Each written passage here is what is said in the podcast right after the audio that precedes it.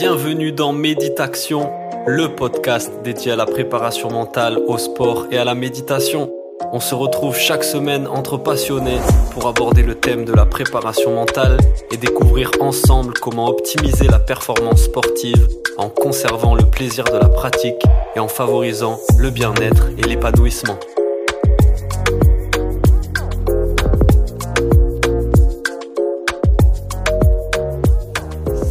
Parti, bienvenue dans un nouvel épisode de Méditation. Et aujourd'hui, je reçois une légende des arts martiaux, du jiu-jitsu brésilien et du MMA, un combattant exceptionnel au palmarès impressionnant, un coach hors pair, un homme hors du commun. Il commence ses arts martiaux à 13 ans avec le jiu-jitsu traditionnel, puis le judo. Il découvre ensuite le jiu-jitsu brésilien et se forme auprès du maître Ricardo Della Riva. Son parcours l'amènera inévitablement au MMA au début des années 2000, jusqu'au titre du Cage Warriors en 2004. Il s'est ensuite consacré et dévoué à son activité de coach et d'entraîneur. Aujourd'hui, on va pas parler mathématiques, mais on va beaucoup parler de Pythagore. Emmanuel Fernandez est avec nous. Bienvenue Emmanuel, c'est un honneur. Merci d'avoir accepté l'invitation. J'ai très demandé euh, dans, dans le podcast par les, par les auditeurs. Il y a notamment aussi Souk et Mickaël que tu connais qui m'ont recommandé de t'inviter. Oui. Est-ce qu'on peut revenir un peu sur les débuts de ton Comment tout ça a commencé? Euh, comment comment la- l'Académie Pythagore ou comment moi j'ai débuté les arts martiaux? Ouais, ton parcours, toi, de, de combattant dans les arts martiaux. euh, bah en fait, euh, mon père très jeune avait voulu me faire du judo, me mettre au judo, parce que les ceintures noires de judo avec euh, Marx et un grand maître sur Bordeaux, Aku Michigami. Et euh, bon, j'avais pas accroché euh, forcément au judo, c'était pas le truc qui m'intéressait. Puis, euh, bah, comme tout gamin, je regardais les films Bruce Lee et ça, Van Damme. Et, et ben, j'ai voulu faire des sports de combat. Et dans ma ville, à Cognac, il y avait euh, un sport de combat où on trouvait de la projection, un peu tout, des coups de pied, des coups de poing. C'était le jiu-jitsu. Mhm. Donc, j'ai dit, bah, je veux faire ça. Donc, j'ai commencé par ça. Et puis, euh, mon premier professeur, Patrick Pouzet, euh, très vite, je lui ai demandé euh, comment on fait pour devenir prof? Il me dit, bah, faut que tu fasses du judo, que tu passes un brevet d'état. Ah bon, bon, bah, alors j'ai fait du judo aussi. Voilà. Mhm. Et puis, c'est de fil en aiguille, tout est parti comme ça. Et puis voilà, j'ai eu mon brevet d'état, et puis ça s'est jamais arrêté, quoi. Dès le début, tu as eu envie d'enseigner en fait les arts martiaux? Ouais, c'est, ça a vraiment été une vocation pour moi, ouais. Ok. C'est ouais, j'ai fait quoi? Ouais, j'avais 13 ans quand j'ai commencé. J'ai dû recevoir ma ceinture jaune. Et là, j'ai dit, euh, j'ai été voir mon prof euh, Patrick Pouzet, qui est toujours vivant. Hein, bon, il a 85 et quelques années. Et euh, je lui avais dit, euh, comment on fait pour être prof? Il me dit, bah faut passer un brevet d'état. Il faut que tu sois deuxième dan de judo. Ah bon, bah alors je vais faire du judo aussi en parallèle. Et voilà, ouais, c'est- ça a commencé vraiment comme ça. C'était vraiment une vocation très jeune à laquelle tu te dédies et tu te dévoues encore totalement aujourd'hui, du coup. Ex- Mm. Voilà. Pour, voilà. Moi, Après, pour moi, voilà, un- un professeur, ça peut être une vocation. Même Mm. euh, si on prend les diplômes de maintenant, ils y vont par week-end, par petite session, ils passent un diplôme et ils peuvent enseigner contre rémunération. Moi, c'était vraiment une année d'études complète. J'ai même après, en, en parallèle, avant, j'ai passé mon, aussi mon tronc commun, en même temps des études de comptabilité et tout ça. Donc, euh, voilà. Et après, j'étais un, un an au Crêpes de Boivre à Poitiers voilà, c'était pas par week-end. On, est, Mhm. on était baigné dedans, dans la pédagogie. Voilà, les diplômes avaient une autre valeur et Ouais. on sortait vraiment avec un, un vrai, véritable bagage d'enseignant. Mhm. C'est pour ça que maintenant, bon, je déplore un peu le, le, le niveau des diplômes qui baisse. Voilà, donc euh, je vais peut-être de blesser des gens, hein, mais c'est vrai, le niveau, le niveau des diplômes a baissé. Voilà, mon, le diplôme que j'ai moi est beaucoup plus, beaucoup plus relevé que ce que j'ai passé, que ce qu'ils ce qu'ils font maintenant. Voilà. Et mais voilà, donc pour euh, pour faire ça, fallait oui, fallait s'investir une année entière, voilà, même voire plus. Voilà, et pour s'investir, il fallait vraiment être passionné et savoir vraiment ce qu'on voulait faire. Moi, je savais que je voulais enseigner euh, le judo, le jujitsu. Et euh, justement, qu'est-ce qui t'amène au jiu-jitsu brésilien ensuite? Euh, bah avec mon frère, parce que mon frère, on a suivi le- la même chose. Hein, il est un peu plus jeune, mais on, on a fait le même parcours. Euh, et ben on a vu l'UFC avec Royce Gracie, hein, comme beaucoup. Hein. Hmm. et on voit un gars en kimono et on dit putain mais il fait la même chose que nous il dit puis il battait des, des colosses on a dit oh, putain mais nous on va faire ça il dit c'est bien ce qu'ils font là et puis on voyait déjà nous on avait un professeur euh, au judo club de Cognac qui s'appelait euh, le fondateur Alcide Gibaud qui lui faisait du judo, mais pas à quatre pattes comme on voit en compétition souvent. C'était déjà du judo sur le dos, où il nous apprenait à nous servir de nos jambes et tout. Donc ça correspondait, on a dit, mais on connaît ça. Et sauf que bah, c'était pas aussi pointu au sol que l'ont développé la famille Grécy. Mais, euh, mais voilà, donc euh, on a vu ça, donc on s'est mis, on a commencé à faire du judo sans kimono, et puis du combat au sol sans kimono, puis on a rajouté des petites frappes, et puis on faisait du, du valet tout dos à l'époque. Hmm. C'était ça. Et, donc ce que, ce que, ce, que, vous proposez le prof, c'était du Newaza en fait, c'est ça? C'était du judo Newaza. Du judo voilà. Ouais. Euh, en fait, en judo, il y a toujours deux parties. Hmm. Il y a le Tachiwaza, qui est le travail de projection, et la partie Newaza, qui est la partie seule, mais c'est indissociable du judo. Un judoka doit savoir faire du debout et du sol. Voilà, ça c'est, on peut pas dissocier euh, je suis judoka debout ou je suis judoka au sol. Ça n'existe pas. un judoka, il fait du tachiwaza et du newaza. Hmm. Voilà. Et bon, peut-être que maintenant, euh, il y a des professeurs qui se tournent plus vers la projection parce que c'est peut-être plus spectaculaire, ou alors tout simplement parce qu'ils ne maîtrisent pas le newaza. Donc ils axent tout sur le travail debout et ce qui fait que eh ben le contenu technique d'un cours pour moi peut s'appauvrir mhm. parce que ces personnes-là ben ils délaissent un côté du judo qui est pas bon. Voilà, moi je dissocie pas trop judo jujitsu pour moi c'est ça vient c'est la même chose hein, de toute façon. Voilà, juste que les règles de compétition évoluent et sont différentes. Donc euh, voilà, c'est juste ça qui change. Ouais.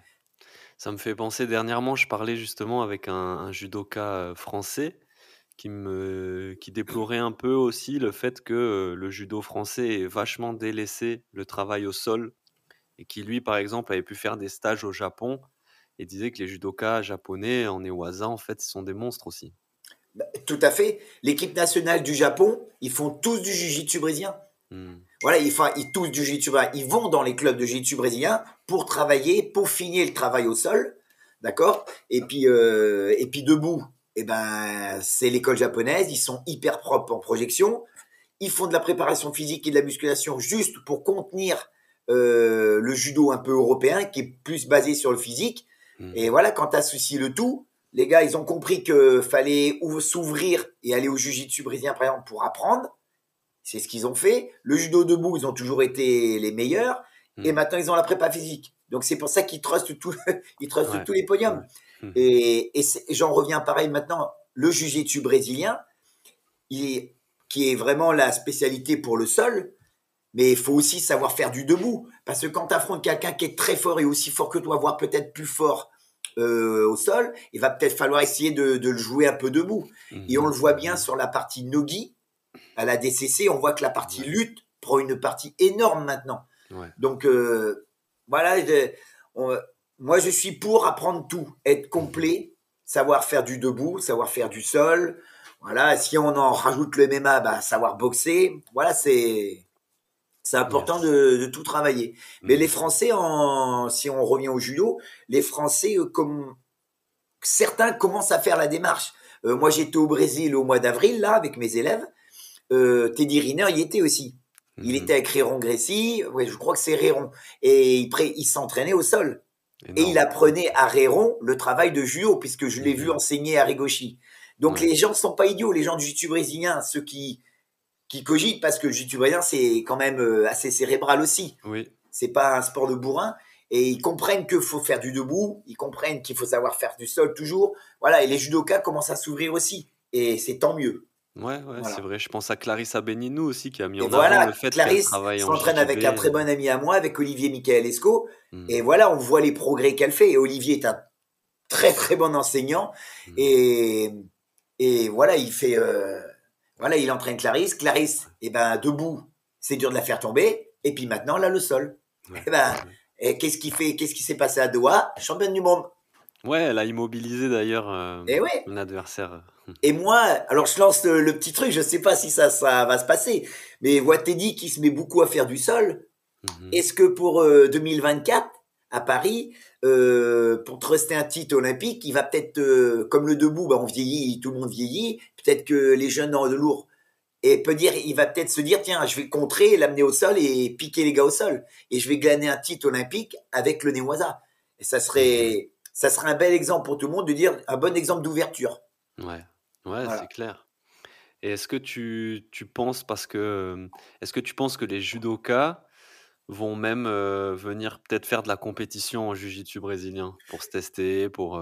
Bien sûr, bah ça se fait déjà beaucoup. Bon, moi, dans mon club à Bordeaux, j'ai énormément de judokas qui viennent se mmh. perfectionner, qui viennent faire du sol et du coup qui adhèrent et qui font en plus du judo, du jiu-jitsu brésilien. Moi, je suis entraîneur national au niveau de l'équipe de France Newaza. Mmh euh, dans l'équipe de France Newaza, il y a beaucoup de, de judokas, mais qui font mhm. aussi du jiu-jitsu brésilien. Et inversement, il y a des gens du jiu-jitsu brésilien qui rentrent dans le groupe Newaza et qui essayent de travailler un peu la projection. C'est dans, c'est plus facile d'aller dans un sens que dans l'autre. Mhm. un judoka va aller plus facilement peaufiner, se perfectionner au sol et un peu plus vite qu'un jujitsuka brésilien qui va essayer de se mettre au judo. Parce que le judo, c'est rugueux, c'est mhm. extrêmement dur et l'apprentissage de la, de la chute et de faire tomber quelqu'un, c'est très long. Donc c'est plus facile d'aller du judo vers le jiu-jitsu brésilien que l'inverse. Parce que faire tomber quelqu'un, voilà. Après, peut-être des gens sont pas forcément de mon avis, mais je veux bien qu'ils me prouvent, qu'ils me montrent. Ok, va dans une compétition de judo, fais tomber quelqu'un. Alors qu'un judoka va dans une compétition au sol, va peut-être pouvoir s'en sortir quand même, en travaillant bien sûr. Hein, faut, c'est comme tout. Hein. Mais voilà, on a là sur l'équipe de France voilà, il y a de très très bons judokas qui font du jiu-jitsu brésilien depuis maintenant plusieurs années. Mhm. Euh, voilà.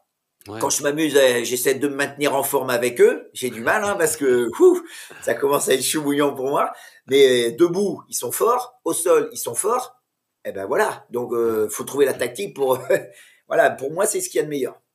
Est-ce qu'il n'y a pas ça aussi ben, Dans les tournois Newaza, les judokas ont vu arriver des gars du jiu-jitsu brésilien et qui, qui leur donnaient beaucoup de, de fil à retordre quoi, au sol? Je pense que c'est ce qui s'est passé. Euh, dans, voilà, un judoka, il s'est dit, je vais peut-être m'en sortir avec mon petit bagage et tout, mais quand il prend un expert du jiu-jitsu brésilien, il a aucune mmh. chance au sol. C'est il se fera avoir, c'est sûr et certain. Donc, il doit faire la démarche dans sa tête de se dire, je dois évoluer en Iwaza, je dois évoluer en jiu-jitsu brésilien. Sinon, je ne gagnerai pas de compétition dans ce règlement-là. C'est mmh. pas possible heureusement, et pour la, il y en a beaucoup qui commencent à faire la démarche, et tant mieux. Ça développe le, sport, et puis ça enrichit aussi, c'est très très bien. C'est deux cultures un peu différentes, mais qui peuvent très bien euh, s'associer. Euh, moi, je reprends une devise du judo, hein, entraide et prospérité mutuelle. Voilà, je suis pas pour, je suis le meilleur, je suis le meilleur, c'est mon truc. C'est tirer la couverture à soi, pour moi, c'est pas sain. Mais partager, échanger, évoluer ensemble et devenir meilleur ensemble, ça, c'est le top. Donc, entraide et prospérité mutuelle, pour moi, c'est ce qu'il y a de mieux. Mmh. Amen. Ouais, et là, du coup, on est vraiment dans une démarche martiale, de, d'être un artiste martial complet. Et... Exactement. S'intéresser un peu à tout. Et on s'épanouit. Ouais, ouais, épanoui. Si on en revient un peu à toi, ton parcours dans le jiu-jitsu brésilien, du coup, comment ça commence, comment ça évolue, parce que tu as pu aller au Brésil, euh, être au contact de maîtres du jiu-jitsu brésilien et tout. Est-ce que tu peux nous en dire un peu plus sur ton parcours eh ben alors, Nous, on a commencé avec mon frère dans la petite ville de Cognac, avec des copains du judo, et puis on a commencé à, se mettre dedans, à faire de plus en plus de jiu-jitsu brésilien. Et, euh, et en 1999, avec trois copains, euh, deux copains, pardon, on était trois, mais avec deux copains, on décide de partir à Rio. Donc, euh, on part à Rio pour un mois. Hmm. Donc, euh, nous, on connaissait les Grécies, on s'est dit, on va aller à Grécie-Bara, à Bara Tijuca. Et donc, on appelle, on y va. Il dit, non, j'ai déjà plusieurs étrangers, ça va faire trop. OK. Il dit, mais il nous dit, essayez le gym de Ricardo de la Riva à Copacabana. Bon, on connaissait pas Ricardo de la Riva. On y va, on en trouve son gym, on est accueilli par euh, lui-même et il dit bien sûr vous êtes les bienvenus et tout ça. On dit on vous doit combien pour le mois? Il dit non non c'est gratuit vous entraînez chez moi comme ça. On était bah, quasiment les premiers étrangers euh, à venir et pendant un mois on s'entraîne on s'entraîne donc euh, matin et soir on était tout le temps on était à tous les cours on fuyait aucun combat. On s'est dit on s'est pas traversé l'Atlantique là on mmh. voulait c'est la soif des débuts, les pionniers. on veut apprendre, apprendre, apprendre, apprendre pour quand on rentre euh, en France, on ramène un maximum de choses pour faire évoluer le, travail. Donc euh, voilà, pendant c'était un mois magique, c'était génial. Bon, c'était un de mes premiers grands voyages où je partais aussi longtemps, un mois, donc euh, c'était vraiment génial. Donc euh, voilà, et puis on, donc on arrive avec une ceinture blanche, mais moi j'avais déjà quand même une ceinture noire euh, euh, troisième dan de judo, donc Mhm. j'avais du sol, j'avais déjà du debout et tout ça.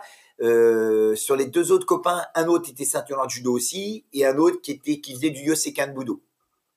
Voilà, donc euh, on, on a mis une ceinture blanche et on, on arrive à faire taper déjà des bleus. Mhm. Donc euh, dès l'arrivée et à la fin du séjour, euh, il nous remet une ceinture violette. Ah ouais. Voilà Ouais. l'histoire, voilà. J'ai pas vraiment eu de ceinture bleue en fait. Ok. J'ai dès l'arrivée Ah, m'a remis la ceinture violette et je suis euh, rentré en France avec une euh, fecha rocha comme on dit. Ok, énorme, énorme. Et donc, à ton retour en France, tu décides de continuer dans cette voie-là de continuer d'ouvrir cette petite, de continuer euh, cette petite section qu'on a qu'on avait commencé avec mon frère. Et puis bah, de fil en aiguille, ça s'est développé. On a commencé à avoir euh, eh ben pas mal d'élèves euh, dans le club de judo, ce qui était déjà une belle ouverture. Euh, mais bon, le fondateur Alci Jibo était une personne très ouverte, hmm. donc euh, qui aimait apprendre. Euh, bon, moi j'ai fait du nunchaku à haut niveau aussi. J'étais euh, vice-champion d'Europe de nunchaku et je lui ai enseigné même le nunchaku. Donc, donc voilà. Et il était ouvert à ça, donc il avait accepté qu'on fasse du jiu brésilien dans le club. Ils avaient donné des créneaux. Et ça, c'était une aubaine dans les débuts, dans, surtout dans un club de judo, hein, qui était au début un peu fermé. Hein. Ouais, ouais. Donc voilà. Et moi, je, je sais plus ce que je voulais dire, c'est ensuite, tu ça. continues à te dédier totalement, en gros, au jiu-jitsu brésilien, Voilà, ouais. à l'enseignement et tout ça. Quoi. Exactement. Et puis après, ben il y a les, les premières compétitions qui apparaissaient.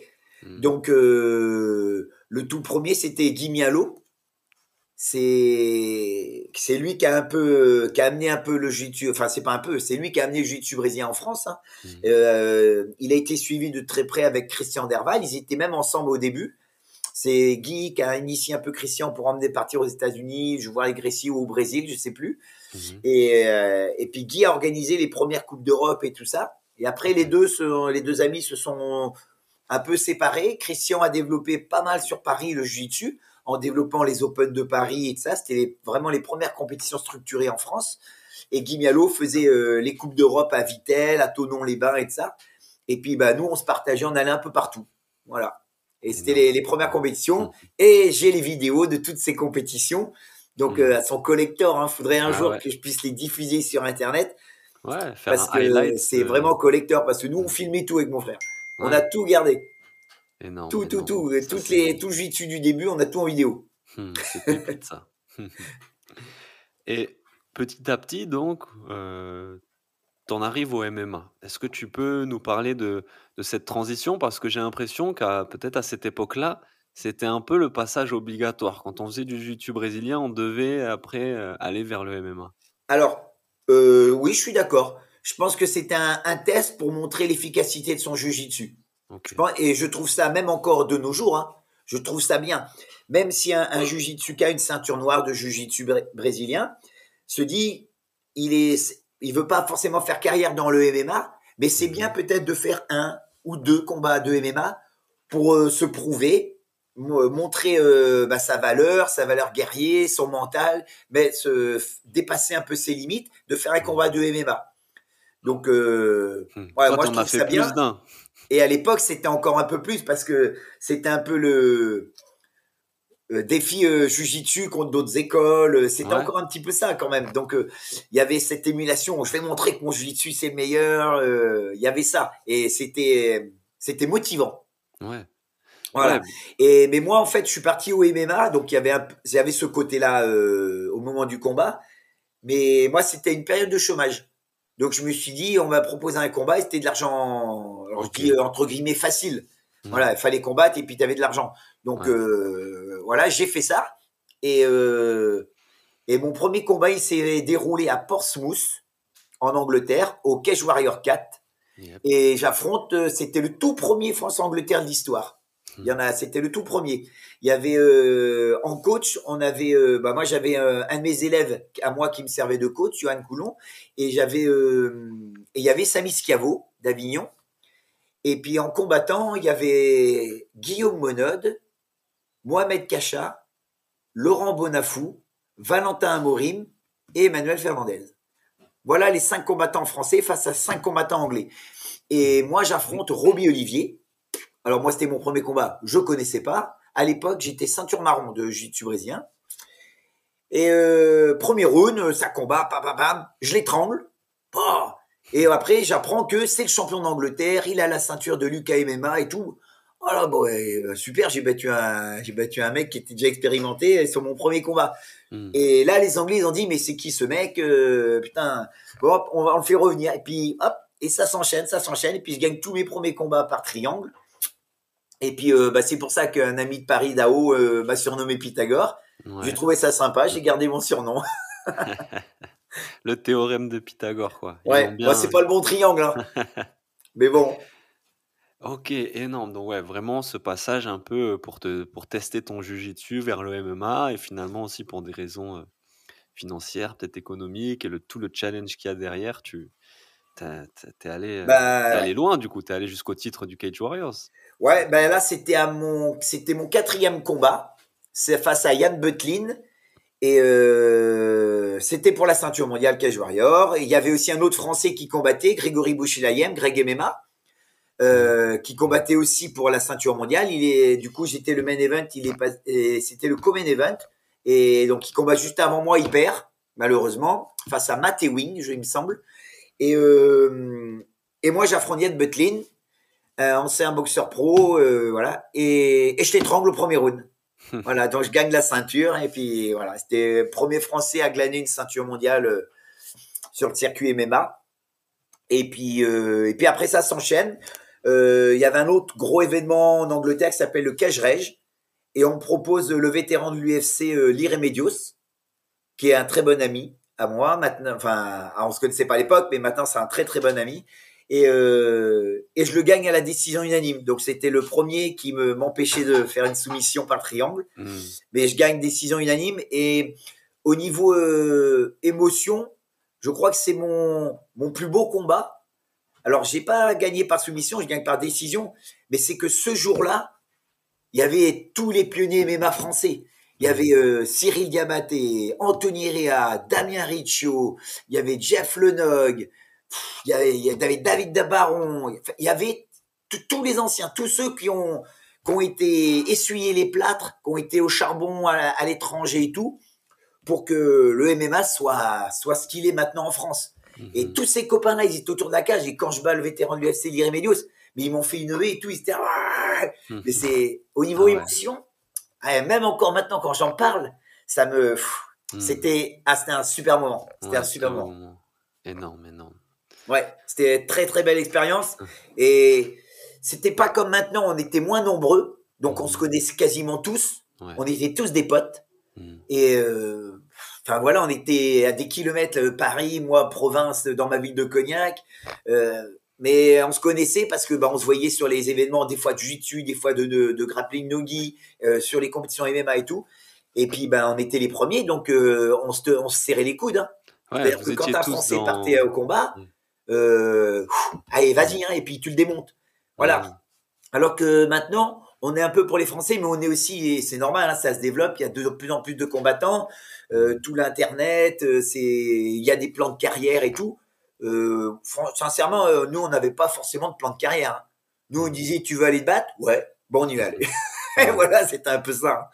Ouais, vraiment, c'est c'est c'est beau ce témoignage que tu nous que tu nous livres là sur les ben, les précurseurs quoi. C'est un moment Bah, de l'histoire du. MMA en France et c'est vrai que vous étiez une tous dans la nostalgie quand, on, quand j'en Ouais. parle et tout, parce que faut, on dit qu'il faut pas vivre dans le passé, mais moi, je me plais à vivre et à repenser à ces moments-là, parce que je m'en sers de motivation pour maintenant, parce que j'ai fait ça, et ce qui me permet encore de, de, de pousser, de booster les plus jeunes. Euh, voilà, je me sers de mon passé pour booster Mm. mes élèves de maintenant, mes combattants de maintenant. Euh, Voilà, c'est Ouais. Voilà. Et donc, euh, ben, là, on est, on est revenu pas mal donc, sur tout ton parcours dans les arts martiaux. Tu as, pratiqué plein de disciplines, tu as poussé l'expérimentation, l'apprentissage euh, des arts martiaux très loin et tout ça. Est-ce que tu pourrais nous dire justement qu'est-ce que les arts martiaux t'ont apporté dans ta vie en termes, je sais pas, de vertu, de valeur, de mentalité, tu vois, dans un aspect. Alors ce que ce que ça m'a apporté de plus, je pense, c'est de la confiance. Hmm. Donc euh, moi j'ai jamais été très grand Mhm. et j'étais pas le plus costaud non plus. Et j'étais surtout quelqu'un de très timide. Donc, euh, je pense que ça m'a, ça m'a donné vraiment de la confiance en moi, de l'assurance, euh, pas forcément dans le combat, mais dans la vie de tous les jours. Euh, que ce soit pour un entretien d'embauche, voilà, je pouvais avoir n'importe quel patron, euh, ça pouvait être le, le grand patron de n'importe quelle boîte. Moi, je me disais, je me gonflais avant, je dis attends, euh, j'affronte des gars sur le tatami, euh, je les tords en, en deux. C'est pas un patron en costard qui va me faire peur. Donc, je préparais mes entretiens d'embauche avec cette confiance-là. C'est ce que les arts martiaux Ouais. m'ont apporté. Voilà. Et euh, on n'en voit jamais le bout. C'est-à-dire que même là, à bientôt 51 ans, les arts martiaux continuent à m'apporter, à, à me calmer sur des moments, des périodes de- d'une journée, un moment, un truc qui peut m'énerver. Je réagis mal euh, par la colère. Je dis ah, c'est pas ça qu'on, c'est pas comme ça. Ouais. Et tous les jours, les arts martiaux doivent apporter à évoluer. Les arts martiaux sont faits pour apprendre à se connaître soi-même. Ouais. Voilà. Et à se dépasser. Voilà. Et on se sert euh, bah, de la technique, du combat pour devenir meilleur. Voilà. Super. Mais voilà, c'est tout ce que ça apporte les, pour moi. C'est voilà, chacun euh, voit et un apport différent ou voit différemment euh, ce que peut lui apporter les arts martiaux. Moi, ça m'a apporté de la confiance, de l'assurance, et euh, puis voilà quoi. Et puis apprendre à se connaître. Voilà, bon, je pense que beaucoup diront ça aussi. Ouais, ouais. Très Ça bon. aussi à vaincre certaines peurs, je pense. Mhm. Parce que quand, quand tu fais quelque chose mais que tu n'as aucune crainte et tout, bon, c'est pas du courage. Mais par exemple, rentrer dans une cage, euh, c'est pas non plus euh, le truc que tu te lèves le matin, tiens, euh, je vais rentrer dans la cage. Ça, c'est, il y a toujours une petite crainte quand même. Donc Ouais. tu rentres dans la cage et tu dis bon voilà, là tu dépasses tes limites, c'est de la confiance en soi. Et tout ça, ça sert dans la vie de tous les jours. Voilà, c'est, c'est, je le vois comme ça moi. Mhm. Et est-ce que à l'époque où donc tu étais très actif en MMA, jiu-jitsu brésilien en tant que combattant, on parlait de préparation mentale, d'entraînement mental et tout ça? Alors, je pense que ça existait, il devait y en avoir. Ouais. Mais m- moi, j'ai pas. Je vais dire, j'avais pas besoin de ça. Bah, mon mental, je me le faisais avec moi et avec les professeurs que j'ai eus. Ouais. Euh, Et par ça exemple, se en passait judo, alors? j'ai eu des professeurs, les frères de Coster. Mhm. Notamment, j'ai eu, euh, ils sont trois euh, Bruno, Serge, Jean-Pierre. Et j'en ai eu deux, Serge, euh, j'ai eu Bruno et Jean-Pierre de Coster. C'était des, des personnes rugueux en judo, Mhm. mais avec un mental de, de ouf. C'est-à-dire que quand, quand on s'entraînait, c'était la guerre sur le tapis. Le judo à Cognac, c'était pas le judo comme on peut voir maintenant dans les clubs. On était nombreux sur le tapis, beaucoup d'adultes et beaucoup de bagarreurs. Beaucoup des gens qui aimaient ce qu'on app- on appelle ça en termes en judo, chougner.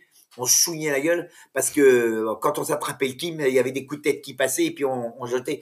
Et c'était des voilà. Et seulement ça, rien que ça, quand tu fais ça depuis l'âge de 13, 14, 15 ans jusqu'à tout le temps en compétition, tu te forges un mental. Et euh, moi, je me suis jamais senti comme un compétiteur. En judo, j'ai eu un niveau national, mais j'ai pas été le meilleur des judokas. Mhm. Mais parce que je voulais pas faire que du judo, moi. Moi, je voulais faire du jiu-jitsu traditionnel, euh, du jiu-jitsu traditionnel avec de la selle défense, des trucs comme ça, mettre des coups de pied. Voilà, je voulais faire manier les armes. euh, voilà, j'ai un passionné d'arts martiaux. Mhm. Et mais par contre, j'aime la, j'aimais la compétition. J'aimais, j'aimais combattre. Et mais un compétiteur, c'est celui qui va faire son calendrier, qui va gérer, enfin préparer son poids Ouais. et tout ça. Ouais. Moi, je suis plus un combattant qu'un Mhm. compétiteur. D'accord. Voilà. Ouais. La- les titres et tout, c'est pas ce que je recherchais. Moi, je voulais me battre. Je voulais me battre et montrer que je pouvais battre lui, que je pouvais battre lui. Voilà. C'est, c'est, et c'est une autre mentalité. Et du coup, euh, quand tu réagis de cette manière-là, ton mental, il est pas pareil parce que tu te bats pour, euh, on va dire, ton honneur, ta fierté, euh, un ego, mais pas un mauvais ego, un ego qui, qui, qui, qui booste. Euh, et quant à ce mental-là, j'ai pas besoin d'aller voir un préparateur mental. Parce que quand je rentre dans la cage, je sais très bien pourquoi j'y suis. Et Mhm. que celui qui est en face, va falloir qu'il soit prêt, parce que moi, je suis prêt mentalement, je me suis entraîné et je vais te battre. Mhm. Et Ton le mental, mental, ouais, il s'est quoi. forgé vraiment dans, dans cette combativité euh, qui t'a été inculquée par tes professeurs, quoi. je pense que ça a beaucoup joué, oui. Ouais. C'est ma le judo m'a formaté en tant que combattant. Un, un judoka, est un vrai combattant. Mmh, mmh. C'est souvent même on, l'entend hein, même dans les salles de jujitsu, on dit oh mais tu viens du judo toi parce que le gars il grippe il fort, il est rugueux, il rentre. Eh, c'est pas pour rien, c'est que le gars c'est on est habitué au dur, on est habitué à se mettre dans le mal. Mmh. Et rien que euh, il y a des exercices en judo, des batailles de kumikata, c'est la bataille de garde où faut ouais. Fais euh, cinq fois une minute de bataille de kumikata avec un gars qui tient et qui t'agrippe. Tu vas voir le, cardio qui monte, les coups de, les coups de manchette qui montent parce qu'il monte la main ou s'il se secoue. C'est rugueux le judo. Et quand tu fais ça toute ta vie, eh, le combat, euh, tu connais. Hein. Mm, mm. Voilà. Après, des judokas, ben, ils sont pas habitués au coup, donc ils peuvent avoir peur du coup. Mm. Mais bon, moi, j'ai eu une jeunesse euh, où il y a eu des bagarres de rue. Hein. donc euh, les coups, ben, ça me faisait pas peur. Donc ben voilà, et tout, toute cette vie qui fait que, que j'ai eu ces expériences et ben voilà. T'as jamais ressenti de stress lors de tes combats en MMA, jiu-jitsu brésilien? Si, je pense, il y avait du stress, mais c'était un bon stress. C'était pas, j'étais pas euh, renfermé sur moi. Hmm. J'avais un stress qui me. Ok. Ah, fallait, fallait y aller quoi. C'était mon cadeau. Hmm. Et on peut regarder sur les vidéos qui traînent sur YouTube de mes combats. Quand, quand je rentre, j'ai le sourire. Hmm. J'ai toujours le sourire je, je, faisais pas de tête de vénère, des têtes d'agressif, parce que déjà je suis pas quelqu'un de, de mauvais, je suis pas quelqu'un d'agressif euh, méchant, je suis mm. combattant. Mais donc je rentrais avec le sourire, mais parce que là-dedans là, quand quand ça allait prêt prêt combat, mm. voilà ça y est j'étais prêt quoi. Je savais que je, je suis venu là c'est pour me battre. Hein. Donc je pouvais rentrer avec le sourire parce qu'une fois que ça allait partir, mon visage il changeait. Ouais, t'arrivais à garder des émotions positives malgré ah, le ah. stress que ça pouvait générer et tout ça? Et c'est ça que dans la préparation mentale que les gens font peut-être, parce que ce mmh. stress-là peut, peut les, les grignoter de l'intérieur, l'attente du combat. C'est des fois si on, quand on fait un main event ou un co-main event, quand on combat tard dans la soirée, c'est l'attente. Euh, quand on attend, on peut penser, réfléchir, cogiter, se dire ah, ou on se dit euh, ben euh, ah mais si, met une droite, euh, ah je vais faire ça. Voilà, on commence à se mettre des idées comme ça. Et bah ça c'est pas bon. C'est pas bon. Donc euh, ouais, c'est j'avais ce bon mental moi qui me qui me boostait. Je pouvais dormir avant un combat. je pouvais je pouvais dormir. Et donc euh, tellement que j'étais bien. Je buvais même une bière la veille. Donc c'est pour te dire. Hein. mais mais quel, quel serait du coup le moment le plus stressant de ta carrière de combattant? Ça, ça, ça, a été quoi le moment le plus stressant? Ou peut-être ce, jour-là, ce combat-là, ce moment-là, tu as, as, ressenti un stress euh, plus important que, que d'habitude? Ouais, bah écoute, je cherche. euh... Eh ben, peut-être un combat que j'ai perdu en même pas une minute. Ouais. Contre, euh, contre un copain brésilien qui s'entraîne à RFT contre Luciano Azevedo. C'était à Liverpool et je dois perdre en 40-50 secondes par un Akonda Choke. Je fais un double leg à 2 km et je pense que pourtant j'étais préparé, je voulais me battre contre lui, mais je savais qu'il avait déjà battu une fois De Riva, je crois, en Ogi. Il avait battu José Aldo aussi. C'est le, la première, euh, le premier combat de José Aldo, je crois, et il est à la okay. de Luciano Azevedo et Luciano le bat. Et je pense que peut-être ça, je me suis dit, Là, c'est un gros client, il faut que je fasse attention, faut voilà. Hmm. Je pense que c'est peut-être le combat qui a été le qui m'a fait peut-être le plus cogiter. Ouais. Par rapport au, palmarès ou à la réputation qu'il pouvait avoir. Eh ben, le palmarès, à la rigueur, c'est pas ça que j'ai regardé, c'est les noms qu'il avait affrontés. Ouais, ouais.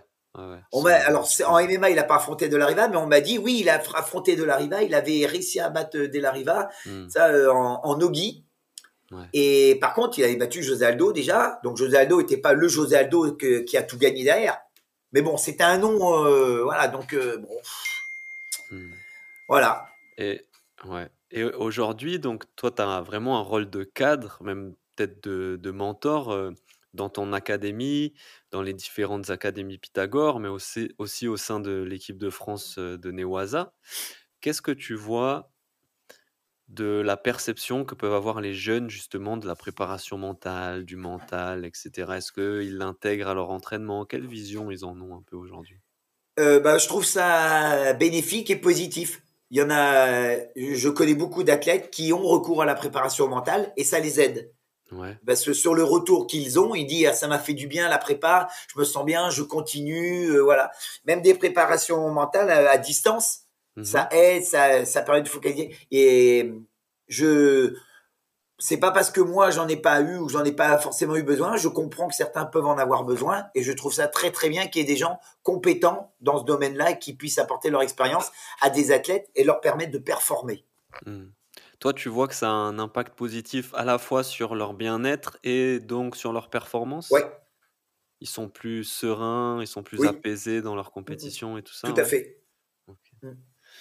Et, mmh, et, et justement, donc tu vois une grosse différence par rapport aux, anci- aux anciennes générations qui peut-être avaient moins, enfin c'était moins connu, on avait moins recours je à vois l'ancienne génération comme des guerriers, moi. Hmm, Et c'est des gens qui partaient au charbon et tout. Et j'ai l'impression qu'on n'avait pas besoin de, de ce truc mental. ouais. Parce que c'était pas pour faire de la carrière comme maintenant. hmm, Euh, on allait au combat parce que on, on aimait le MMA et on voulait se battre. Alors que maintenant, j'ai l'impression qu'on a besoin d'une prépa mentale parce qu'on veut un plan de carrière, on veut réussir, on veut décrocher euh, pour certains aller à l'UFC, pour d'autres, hmm, et ils se mettent tout seuls un stress en fait. ouais. En voulant faire ce plan de carrière, ils se mettent du stress. Alors que nous, on n'avait pas de plan de carrière, il n'y en avait pas. Ouais, Déjà, ouais. c'était pas, c'était interdit en France. Les Français, bon on- quand on pouvait trouver un combat à l'étranger, c'était le top. Et voilà, et il n'y avait pas de plan de carrière chez nous, euh, ça n'existait pas. que, ouais, c'est vrai qu'en fait, c'est ce qu'on dit souvent en préparation mentale. Dès lors que tu te concentres sur le résultat, en fait, t'es mort parce que ça va générer trop de stress, trop de pression et tout ça. Alors que dans ce que tu dis, toi et ta génération, vous étiez juste concentrés sur le combat, le fait de combattre, Exactement. Et c'est ce que je t'ai dit tout à l'heure. ouais. Moi, je me suis jamais considéré comme un compétiteur, mais Hmm, comme un hmm. combattant. Du coup, j'ai pas le même stress. Eh oui, Je m'en fous de clair. gagner ou de perdre. Je, je- j'en ai rien à foutre. Ouais. Moi, je veux me battre. Et je vais donner le meilleur de moi-même sur chaque combat. Alors du coup, bah, comme je donne le meilleur, bah, ça m'a permis de gagner plein de trucs. Voilà, mais j'ai perdu aussi plein de combats. Ouais, ouais. Mais Mais c'est clair. ça m'a, ça n'a enlevé zéro motivation chez moi. C'est pas parce que j'ai perdu. Quand j'envoie mes des coups de pied, Dieu, oh là, c'est pas vrai, ou fond dans l'arme et tout. Je dis mais les mecs, c'est du sport, bonhomme. C'est du, enfin, t'as perdu un combat, ben voilà, mais c'est, c'est pas, je, on- je réagis pas pareil. on ne réagissait pas pareil, Hmm. franchement. C'est quelque chose, moi aussi, que je répète tout le temps, euh, soit dans le podcast, soit aux, aux- aux athlètes que je peux accompagner, qu'en fait, il faut vraiment s'en foutre de gagner ou de perdre. Mais, ça- mais pour un compétiteur, lui dire ça, ça peut C'est être dur. euh, violent, ça peut être dur. D'où peut-être la prépa mentale maintenant. Mais ouais, ouais, après, c'est, je pense, à un état d'esprit aussi. Hein. hmm. Je, Justement, toi, maintenant que voilà, tu as, connu l'ancienne génération, comment ça se faisait, comment vous abordiez le combat, même mentalement, etc., tu vois ce qui se fait aujourd'hui en termes de préparation mentale, comment les, les plus jeunes abordent ça. Dans quel état d'esprit aujourd'hui, toi, tu penses qu'il faut aborder euh, ces sports-là que sont le jiu-jitsu brésilien et le MMA alors, euh, ben, moi j'ai une vision martiale, donc euh, c'est l'épanouissement de la personne et, et tout ça. Donc euh, j'aime la compétition, mais pour moi c'est pas c'est pas le c'est pas le but. Hmm. Voilà. Euh, j'aime la compétition, j'aime que mes élèves aillent en compétition pour qu'ils se testent, pour qu'ils gagnent et tout, parce que ça fait un- ça satisfait un petit peu son ego aussi, de gagner la médaille, d'avoir un titre. C'est bon pour un club parce que ça fait une très belle vitrine. Ah bah ce club gagne beaucoup de médailles et tout, mais c'est pas du tout le but final. Donc euh, je suis pas un enseignant euh, tourné exclusivement vers la compétition parce que c'est pas ça qui me qui me motive, c'est pas ça qui m'intéresse. Je connais beaucoup de personnes qui sur euh, le tapis pourraient battre des champions, mais vraiment qui et qui font pas de compétition. Mhm. Alors peut-être que s'ils allaient en compétition, le stress les ferait pas gagner. Mhm. Voilà, parce que c'est ça aussi la compétition. Faut gérer Ouais. ce côté stress et de ça. Mais je les vois faire un jujitsu. C'est du beau jujitsu. C'est des mecs qui tournent fort. Et pourtant, ils sont inconnus en compétition parce qu'ils n'aiment pas ça ou ils ne veulent pas faire. Voilà. Mais ça veut pas dire qu'ils gagneront en compète, comme je l'ai dit. Ouais, Parce ouais. que peut-être que le stress les bloquerait. Ils feraient pas le même jujitsu qu'ils font à la salle. Et ça, c'est connu. C'est beaucoup de gens font ça. Mais voilà, moi, je vois plus euh, le, le, le jujitsu, le judo et tout, euh, comme un épanouissement de la personne et tout. euh, voilà. Ouais, vraiment un esprit martial, quoi. Ouais, de c'est- je développement. suis vraiment euh, comme ça. C'est vraiment. Donc on peut me dire oui, mais tu vois pour la compétition, oui, mais je sais, je sais, mais moi c'est pas ce qui m'intéresse. mhm. Faut faire de la compétition pour se tester, c'est un test en fait. C'est juste un test. Si tu bases toute ta pratique sur la compétition, qu'est-ce qui va passer le jour où tu gagnes plus?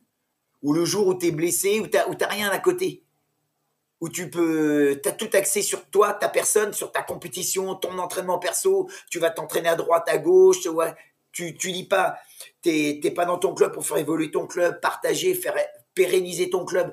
Si t'as pas une pratique où, euh, où tu t'épanouis à prendre du plaisir, si tu vois que compétition, que compétition, le jour où ça s'arrête, et mes bonhommes, t'arrêtes le sport, alors t'arrêtes ton sport. Mhm. Et ben, mais Ouais, ces gens-là, pour vrai. moi, ils n'ont rien compris. Ils n'ont rien compris. Parce que la compétition, c'est ça. L'art martial, c'est ça. C'est Ouais. voilà, c'est. Moi, j'ai une vision ouais. comme ça. Mais je respecte les gens qui font, qui voient que la compétition. Je, je les comprends. Je suis pas euh, d'accord avec eux, mais je comprends parce que c'est grisant la compète. J'en ai fait beaucoup, hein. Donc c'est grisant de gagner la médaille, euh, passer dans les revues, euh, avoir des interviews, euh, de voir les autres dire oh là qu'est-ce qu'il est fort lui, t'as vu comment il tourne? C'est c'est bien.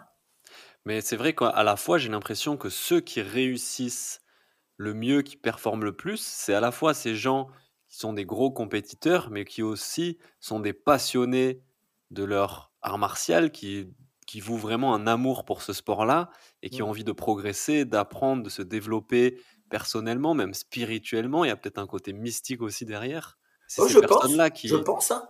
qui continuent et qui, même si du coup subissent des défaites, ben, continuent à, à s'entraîner, à progresser, à vouloir évoluer. Quoi.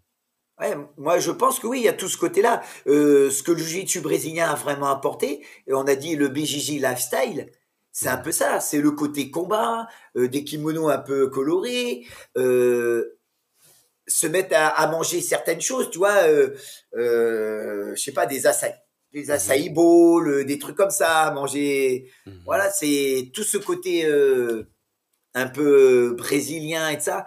Voilà, c'est un mode de vie, le, le jiu-jitsu. Mais tu peux retrouver aussi ce mode de vie différent dans le côté japonais. Ce côté posé, ce côté plus serein, prendre, euh, faire, euh, se servir une tasse de thé chaude après un bel entraînement parce que pff, ça apaise l'esprit. Tu viens, tu viens de malmener ton corps, te mettre à mal, à mal, à mal, et tu te poses avec deux, trois camarades et tu dis, on fait un thé chaud. Toi, surtout l'hiver, c'est Mm. et tu prends ton thé en discutant. Ah, c'était sympa, t'as vu la technique qu'on a fait Ah ouais, ah oui, mais on pourrait faire ça. Ce côté apaisé, voilà, c'est voilà, il y a, il y a plein de choses. On peut amener plein de choses autour. Le, le dans l'art martial, le sport, combat, il y a plein de Ouais, trucs. ouais. C'est ça qui est génial. Et est dans, dans l'aspect vraiment traditionnel des arts martiaux, justement, cette, euh, cet aspect euh, martial, des vertus, des valeurs, de l'entraînement mental, il était au cœur de, de la pratique. J'en parlais avec Michael aussi. Bah, pour moi, oui. Ouais. Pour certains, c'est vraiment que compétition. Je, je, Mm. je le vois bien. Il- C'est vraiment très compétition. C'est le Moi, passage exemple, de l'art fille- martial au sport de combat, un peu, quoi. Comment?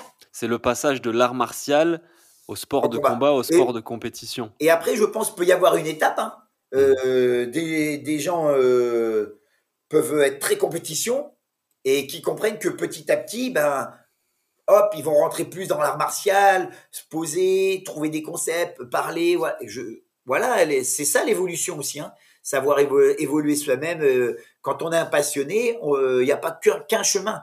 Il y a Mm. plusieurs chemins qui peuvent euh, mener, euh, qu'on dit, euh, on dit judo, karaté, do, voilà, Mhm. qui peuvent mener à la voie, le do. La voix. Voilà, il y, a- il y a plusieurs chemins. Et Ouais. le jiu-jitsu brésilien, un, on dit c'est un sport de combat pour certains. Pour moi, c'est un art martial, le jiu-jitsu brésilien. Ouais, ouais, ouais. Ça dépend comment tu, tu le conçois dans ta vie, Mhm. dans ton enseignement, dans ta pratique. Mais pour moi, c'est un art martial. Voilà. Énorme. Pour euh, peut-être finir sur cet aspect compétition et tout ça, là, il y a les championnats de France de Jiu-Jitsu brésilien qui arrivent euh, à la fin du mois de juin. Quel conseil tu donnerais à un athlète qui se prépare et qui sait s'améliorer là pour les championnats de France? Eh ben déjà de continuer à s'entraîner dur.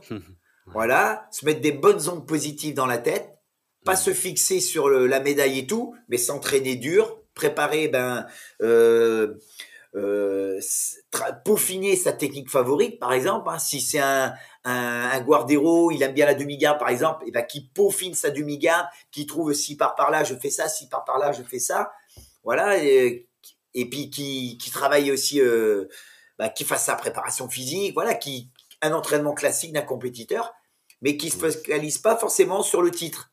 Mmh, mmh. Voilà, c'est c'est ce que je dis à mes élèves. Et je dis, euh, vous allez en compétition, le résultat, je m'en fous, mais donnez le meilleur de vous. Si vous montez sur le tapis, c'est pour vous battre. Si vous montez avec le dos rond, voilà, l'autre le voit, il aura peur. Vous allez, si vous montez avec le dos rond, il va le voir et il va psychologiquement, il prend un ascendant. Mhm. Donc, non, montez sur le tapis, donnez le meilleur de vous, battez-vous. Battez-vous, que ce soit 5, 6, 7, 8, 10 minutes, mais battez-vous. Ne, ne laissez rien à l'autre, donnez tout. Voilà, quand tu fais ça, tu peux pas être déçu. Tu gagnes, tu gagnes, tu perds, tu as donné le meilleur de toi. C'est que l'autre était meilleur aujourd'hui. C'est tout. Peut-être que demain, c'est toi qui le battras. Mais tu as donné le meilleur de toi. Donc tu peux pas être déçu. Tu as perdu juste parce que l'autre est meilleur. Et c'est ça qui est bien. Si on était sûr de gagner à chaque fois, euh, je vois pas l'intérêt de faire de la compétition alors. Mais non. Super message. Voilà les conseils que je donne. Mmh, mmh. Et ça rentre dans l'art martial encore. Ben ouais, ouais. Et dans la mmh. préparation mentale, en fait, ça, ça, ça touche un peu à ça aussi. Voilà, et pourtant, j'ai pas du tout fait de préparation mentale, je suis pas préparateur, mais c'est, je parle de mon expérience, de mon vécu, et c'est comme ça que je fais. Mmh. Euh, je dis pas que ça passe à tout le monde. Hein. Moi, ce que je déteste, par contre, c'est euh, devoir motiver un élève à combattre. Ok. Ça, j'aime pas ça. Non, si tu vas en compétition, si tu vas au combat, ne me demande pas moi de te motiver à combattre tu vas combattre, ta motivation, tu dois l'avoir toi. Moi, je suis là pour t'apporter euh, une aide technique, euh, un boost et tout. Mais ta motivation, c'est toi qui m'as demandé, euh, c'est toi qui vas aller combattre, c'est toi qui veux faire ci. Donc, n'attends pas de moi de te dire, allez, allez, faut bouger, allez, allez, allez, arrête, vas-y, allez, relève-toi. Non, non, non, non, non, non. Et c'est toi qui ta motivation, tu te la prends toi-même. Hein. Voilà, ça j'aime pas hein, devoir motiver quelqu'un pour aller combattre. Si je dois motiver quelqu'un, je vais lui dire, je serais toi, j'arrêterais de combat. Tu vois, t'es pas dedans, t'es pas motivé. Mhm. Si tu veux te battre, à me, c'est pas à moi de te dire, allez, entraîne-toi dur, bats-toi. Moi, je t'apporte les outils pédagogiques et les outils techniques. Ouais, c'est très, très juste. Et du coup, ça peut être un autre conseil qu'on pourrait donner euh, peut-être à ceux qui, qui, vont faire les championnats de France ou n'importe quelle compétition, c'est d'être au clair sur leur motivation, de savoir pourquoi ils vont, pourquoi ils font ce sport-là, pourquoi ils vont faire cette compétition, qu'est-ce qui les pousse à, faire ça. Et par exemple, le poser par écrit, ça peut être un exercice aussi. Bien sûr, ça peut. Il y en a qui préfèrent écrire, bien sûr. Mmh. Et, et, et, pas aller faire de la compétition pour faire des photos Instagram, euh, pour se montrer avec la médaille, euh, le machin. Vous avez vu, j'ai fait ci. Mmh. Enfin, il y en a, qui sont plus Instagram Bon, moi, euh, j'essaye de m'y mettre aussi, hein, euh, au niveau euh, des réseaux sociaux, je commence, hein, mais c'est chiant. Et moi, j'ai l'impression que ils sont plus champions du monde d'Instagram, d'Internet mhm. que que d'entraînement et de sueur sur le tapis. Mhm. Il y a, y a une interview d'un ancien judoka, très grand judoka, Jean-Paul Coche. Et on lui avait posé une question lors d'une interview. On lui a dit Qu'est-ce que vous pensez de la génération des judokas de maintenant et tout Il dit Ah, préparation, ils sont meilleurs, sont plus techniques et tout ça. Mais il leur manque un peu de sang dans la bouche. ça veut tout dire. Ça veut tout dire. C'est que peut-être qu'avant, eh ben, on avait moins de connaissances parce qu'il y avait déjà, il y avait pas tout ce côté internet, tous ces profs mhm. formés à l'ancienne et tout. Voilà, il y avait pas tout ça. Mais on avait ce petit truc dans la bouche que dit, toi mon bonhomme, je vais t'arracher le bras. Mhm. Et peut-être que maintenant c'est différent. Enfin, je pense que c'est différent même. Ouais, tu dois le voir, toi. ouais. Faut écouter cette interview. Faut, je sais plus. Euh, c'est Parole de judoka. Je sais plus. C'est Jean-Paul Coche. J'essaierai de. Ouais, c'est une interview qui est. C'est. Enfin, ça parle. Tu sens qu'il y a un gros vécu parce que à cette époque-là, euh, c'est pareil que nous quand on doit aller au début, on devait aller au Brésil. Hein. On y allait pour prendre des raclés. Et ben quand les judokas français allaient à Tenerife au Japon, Hmm. Et fallait y aller parce que là c'est pas c'est pas euh, Copacabana avec les palmiers et puis les noix de coco hein. Là c'est le Japon et c'est les Japonais c'est un peu rugueux. Ouais, c'est Quand t'allais là-bas, c'est tu te fais jeter contre les murs, contre les poteaux de la salle de Tenerife, C'était pas pareil. Hein. Mmh. Donc, euh, fallait un peu de sang dans la bouche pour y aller. Ouais, à la dure un peu. Ouais, ouais, ouais. Et on parle d'échecs, de réussite justement et de se de sortir un peu de cette obsession-là, de gagner, de perdre et peut-être même de de se dire que l'échec peut être une formidable, façon d'apprendre, de s'élever aussi d'une certaine manière. Toi, quel a été ton plus bel échec et pourquoi? Euh, plus bel échec. Mhm. Un échec qui a été finalement formateur, qui a été source d'apprentissage? Je sais pas si c'est des, des échecs, ça peut des fois des erreurs de parcours, euh, peut-être d'avoir mal conseillé à un moment donné. Mince, j'aurais pas dû faire ça. J'aurais pas. J'ai pas d'exemple concret là, mais j'ai fait des erreurs et j'en fais encore. Hein, c'est voilà, mais ouais, ce qui peut m'embêter, c'est d'a- d'avoir essayé de, de dire, euh, d'avoir essayé de driver comme ça et puis mince, c'était pas bon. Ou peut-être d'avoir drivé dans le bon sens et de pas avoir été assez convaincant pour que la personne m'écoute et aille dans le bon, dans le bon truc. Mmh. Voilà, ça, ça peut être des échecs qui m'ont embêté. Mais pour moi, je je regrette pas euh, mon parcours de vie. Je- J'ai fait des gros des gros échecs, des trucs, c'est arrivé. Mais je regrette pas parce que au jour d'aujourd'hui, au jour où on parle là tous les deux, je me sens bien, je me sens fort, me sens fort là, me sens fort physiquement, même si le corps bah, il vieillit, hein, mais je me sens fort, je m'entraîne quand même tous les jours. Donc Mmh. euh, donc voilà, je pense que ces échecs c'était des boosters, Chouette. comme tu l'as dit juste avant. Mmh mh. Voilà, mais j'ai pas de gros échecs concrets à raconter là. Enfin, Mmh. j'en j'en vois pas là tout de suite à te dire. Et ta plus belle réussite? Ma plus belle réussite, euh, bah, je pense euh, d'avoir gardé cette passion intacte, Mmh. d'être, euh, je suis comme au premier jour. Là, bientôt 51 ans, j'ai commencé à 13 ans, la passion c'est la même. C'est, ça n'a heu rien à changer, ça n'a pas bougé d'un iota. Je lis toujours mes bouquins, mes trucs, je vais à chercher des vieux bouquins, je, je cherche, je regarde tout le temps, tous les matins, je prépare mes cours pour me tenir à la page sur Internet, je vais chercher de ça. Et ma plus grosse réussite, c'est avec mon frère d'avoir euh, déjà créé l'Académie Pythagore. Donc au début, ça s'appelait pas l'Académie Pythagore, hein. c'était euh, Tim Fernandez, voilà. Et, euh, et on l'a pérennisé puisque maintenant on est dans la 26e année. Mmh. Donc on a créé une équipe qui perdure depuis 26 ans. Mmh Ça, c'est une belle réussite. Ouais. C'est une belle réussite et d'avoir des élèves qui sont là depuis le début et qui sont encore là. Voilà. Et d'avoir formé plein d'élèves. Euh, bah, on parlait de, de Souk. Ouais. Euh, bah, Souk, c'est mon élève et c'est mon ami aussi. Euh, il a créé la Yoda Fight School à Angers, qui est une filiale aussi de Pythagore. Euh, j'ai euh, j'ai formé Samuel Jude, qui est à La Rochelle, euh, qui a formé Kabuto. Euh, Julien Da Silva, qui est responsable technique de Pythagore, euh, Pythagore Cognac. Euh, Hugo Gaillard, qui est responsable de Pythagore Angoulême. Voilà, ça, c'est des élèves, ça fait 20 à 30 ans qui sont, qui sont avec Mmh enfin 30 ans parce que c'est mes amis d'avant aussi. Mais Ouais. euh, depuis le début du jujitsu, ils sont là. Ils sont avec moi. Mmh Donc euh, et ma première ceinture noire, Thierry Chauvin, euh, qui est à Pythagore Angoulême, il est toujours sur le tapis. Il est Ouais. toujours sur le tapis. Mmh Voilà, c'est c'est ça c'est la plus belle réussite. Parce que la, la première chose que quand nous on a, on a- hormis la passion du jujitsu, du judo et de ça, avec mon frère, ce qu'on voulait nous, c'était un moyen de réunir nos copains.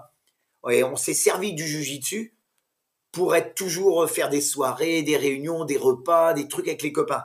C'était ça. Et c'est pour ça que le triangle Pythagore, il y a trois petits triangles qui forment un gros triangle.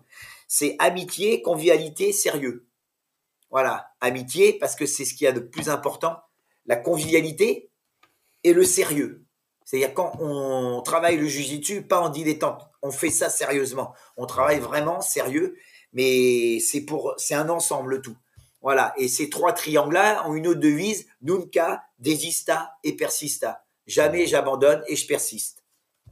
Magnifique, magnifique. Voilà. Donc, euh, ouais, ma plus grosse réussite, euh, c'est celle qu'on a fait avec mon frère de créer Pythagore, l'Académie Pythagore, et qu'on continue euh, à développer. hein. On doit être, à, je sais plus, il y a plus de 20 clubs. Mmh.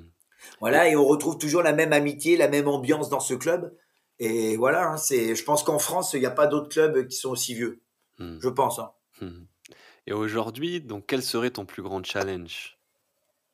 Toi qui continues Alors, ben, à, te dévouer. euh, j'ai déjà eu euh, le premier Français euh, homme champion du monde en jiu-jitsu brésilien, en ceinture violette en 2011.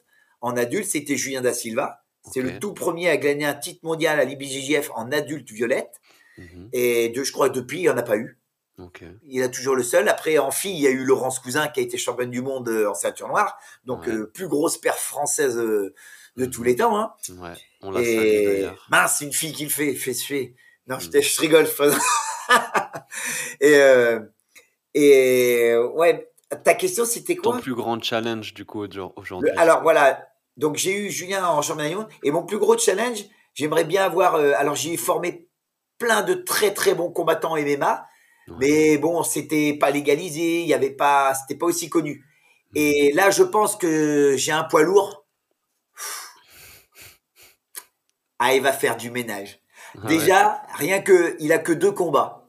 Mhm. Et rien que pour son troisième combat là, qui va se faire le 17 juin au MMA GP à Bordeaux, Ok. qui est un très bel événement à l'Arkea, Ouais. et on a essuyé plus de 10 refus. Mhm. 10 poids lourds qui sont pourtant sur Internet, qui veulent tous être combattants UFC, c'est des guerriers. Ils ont tous refusé mon élève. Hmm. On a dû aller chercher un à l'étranger, en Suisse, et là peut-être ça y est, il y a un Français qui s'est qui s'est proposé, donc euh, on attend. Je ne donne pas le nom parce que c'est pas à moi de le faire. Ouais. C'est au matchmaker du MMA GP à Maury, qui est très compétent et euh, je, qui fait vraiment un super travail. Et le MMA GP est un superbe événement. Vraiment, ça, c'est carré. Et là, d'ailleurs, s'il y en a qui savent pas quoi faire, venez le 17 juin à Bordeaux, à l'Arkea Ouais. Arena de Bordeaux. Euh, 8500 spectateurs, euh, va y avoir du spectacle. Yes. Et vous verrez mon, mon, mon poids lourd. J'ai un autre élève aussi, Mehdi, qui combat. Mais j'ai un poids lourd, Shems, Shems. qui va faire du ménage. Ok. Ouais, bah, allons tous voir euh, Shems combattre. Alors, Ouais. euh. Venez le voir, il va faire du bruit. Vous allez voir. Et donc, ton challenge, c'est d'accompagner au mieux, du coup, ce combattant-là. euh, Voilà, ce combattant. euh, Alors, j'en ai d'autres. Hein. J'ai deux, pros, deux pros à la salle. J'ai Mhm. euh, Mehdi, Mehdi Nevzi, et j'ai Shems, mhm. Jeffal. Et mais c'est, il y a moins de monde en lourd, donc Ouais. il peut accéder plus vite à un gros événement, se faire plus vite connaître en poids lourd. En poids léger, c'est plus, il y a plus de monde, Ouais. c'est plus dur. Mais je pense que Shems, ouais, il peut aller, il peut aller, on va dire euh, euh, PNFL, je sais plus là, euh, Bellator Bellator. ou, ou l'UFC, pourquoi pas, on verra. D'abord, il fait encore quelques combats là. Voilà. Et puis euh, en MMA, bah, hier soir, j'ai formé, j'ai formé aussi depuis qu'il a, je sais pas, il devait avoir 15 ans. J'ai formé Tona Kroll, Mhm. qui a gagné l'ARES Ouais. encore euh, hier soir par étranglement. Ouais. Bon bah voilà, ça aussi, c'est un de mes jeunes Padawan. Il a, il a tout appris à Pythagore, quoi. Énorme, énorme. Euh, ah, après ce- cette carrière, ce parcours impressionnant là, que tu nous as partagé, quelle serait la leçon la plus importante que tu as apprise durant ta carrière? Euh, ne pas se précipiter. Ne pas brûler les étapes, hein, que vieux proverbe français, pas mettre la charrue avant les bœufs. Ouais. Voilà, donc ne pas se précipiter et communiquer. Communiquer avec ses, ses élèves, ses amis, ses, ses athlètes. Communiquer, c'est important, se parler, parce que je pense que quand il y a un gros rapport, quand il y a un bon rapport affectif, quand il y a de l'affectif et le dialogue et tout, on peut aller loin. On se comprend, donc des fois on n'a pas besoin de se parler, on sait si ça va ou si ça va pas. Et à partir de là, le coach, l'entraîneur, il peut, il peut se dire ah là faut que je change mon truc, je sens que il est pas dedans. Voilà, ou justement je le vois, ou aujourd'hui il est bien. On va pouvoir le driver plus comme ça. Voilà, donc euh, ouais la, la communication, c'est Yes. et la patience. Ok. Ouais. Être, prendre son temps, pas vouloir aller trop vite, parce qu'en voulant aller trop vite, on peut se brûler, brûler les ailes Ouais. et du coup ben passer à côté d'une belle occasion. Yes. Voilà. Il y a un bel exemple, hein, le- un Français qui a un, qui a un bon ami à moi, euh, Cédric euh, Doumsed, euh, Cédric Doumbé, pardon. Euh, très bon exemple. Il s'est pas précipité. Mmh. Voilà. Bon, on peut. Il est 11 fois champion du Glory, donc déjà, voilà. Mais en MMA, il s'est pas précipité pour faire son choix de carrière et tout dans le MMA. Il vient de signer au, au PFL. PFL, voilà. Ouais. Et ouais, c'est un super choix. Hmm. C'est un super choix. Et alors, comme il le dit lui-même, on l'aime ou on l'aime pas, Cédric. Bon, bon, moi je le connais parce que il est d'Angoulême et que c'est un Charentais. euh, moi, je suis Charentais. Et il dit tout le temps, je suis le meilleur et tout, allons ensemble. Et sur sa dernière interview, il y a quelque chose qui m'a qui m'a touché. Il dit, euh, nous sommes les meilleurs, allons ensemble. Mmh. Voilà, c'est ce côté un peu patriote que doivent avoir les Français. C'est-à-dire que quand un Français, il part au charbon, Ouais. mais c'est tous les Français qui doivent être derrière. Mmh. Il n'y a pas de, c'est pas mon équipe, alors euh, voilà. Non, mais il y a un Français qui va au charbon, on est tous derrière. Mmh. Mmh. Quand, quand Cyril a perdu contre, euh, contre euh, John Jones. John Jones, John Jones, c'est vrai, c'est un top, c'est le meilleur, il a battu tout le monde. Mais quand Cyril gagnait, ah Cyril, c'était, il était fort, Cyril gagne et tout. Ouais. ouais. J'ai entendu beaucoup de, de choses. Moi, j'aime pas trop parler sur, sur, sur des trucs comme ça. Mais quand il a battu euh, Darrell Lewis ou je sais plus quoi, c'est un gros Ouais. combattant, il le bat. On, on peut pas enlever ça au bonhomme. Le, le mec, il est monté, il l'a battu, il l'a il, KO. Mmh. Et derrière, il perd vite contre John Jones. Oui, peut-être qu'il est passé à côté de son combat. Mais quand j'ai vu des posts euh, pour dénigrer et descendre euh, ce combattant français, ah, ça fait mal. Hein Ouais. ça fait mal parce que je suis pas sûr que tous ceux qui ont mis les postes agressifs et méchants sont rentrés dans une cage une fois. On fait le parcours et ça. Ah, Donc, clair. Quand un Français y combat, on doit être tous derrière, mais tous, tous, tous. C'est ça l'union et l'unité. L'unité fait la force. Enfin non, l'union fait l'unité. N'importe quoi. L'union fait la L'union force. fait la force. c'est voilà, c'est voilà. Et bon, bah, si moi un jour c'est mon élève qui va combattre, et ben j'aimerais bien que tout le peuple français se lève derrière, et ben prenne du pay-per-view et voilà, parce Mhm. que c'est ça aussi. Il faut comprendre que on, on- on l'encourage, mais quand euh, un Français combat à l'UFC, ben c'est bien de prendre le pay-per-view parce que si ça lui rapporte des points et du Ouais. coup il gagne plus d'argent.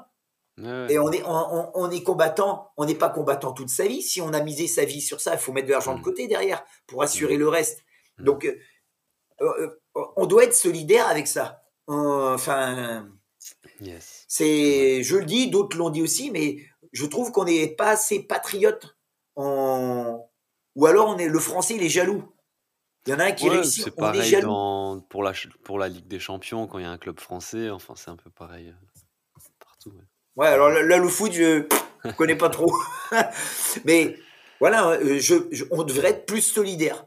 Yes. J'ai aimé par contre l'UFC à Paris, tout, toute la salle Mm. qui, a, qui a applaudi, encouragé les combattants français. Ça, c'est top. Ça, ça fait à du bien. domicile, ouais, c'est cool, c'est clair. Voilà. Et ben, faudrait que ce soit tout le temps comme ça. Et pas, c'est pas parce qu'un Français y perd qu'il est mauvais ou que là, on peut passer à côté d'un combat parce que ben, il y a l'émotion. Euh, J'affronte un top du top qui a battu tout le monde. Mhm. Et ben, ouais, peut-être que je passe à côté de mon combat, mais on remet pas tout en question. Bien sûr. bien sûr. C'est, il y a du respect quand même à avoir. Ouais, ouais. Et donc, ben, venez soutenir euh, Shems et les autres combattants au MMA GP là, en juin.